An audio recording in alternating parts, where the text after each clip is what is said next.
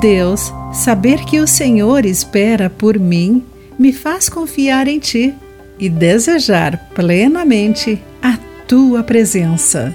Olá, querido amigo do Pão Diário, muito bem-vindo à nossa mensagem de encorajamento do dia. Hoje vou ler o texto de Wayne Collier com o título Deus Esperou. Denise Levertov tinha apenas 12 anos. Ainda não era uma poetisa de renome. Quando enviou um pacote de suas poesias ao poeta T.S. Eliot. Ela esperou pela resposta e, surpreendentemente, Eliot enviou duas páginas manuscritas incentivando-a no prefácio de uma de suas coleções, ela explicou como os poemas traçam seu próprio movimento do agnosticismo à fé cristã.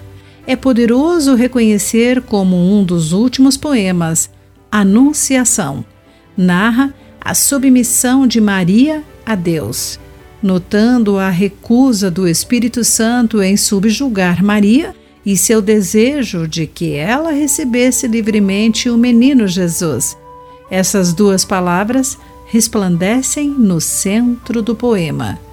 Deus esperou. Na história de Maria, Denise reconheceu a sua própria. Deus esperou, ansioso para amá-la. Ele não forçaria nada sobre ela. Ele esperou Isaías descreveu essa mesma realidade de como Deus estava pronto, ansioso com a expectativa de derramar o seu terno amor sobre Israel. O Senhor deseja lhes mostrar seu amor e compaixão.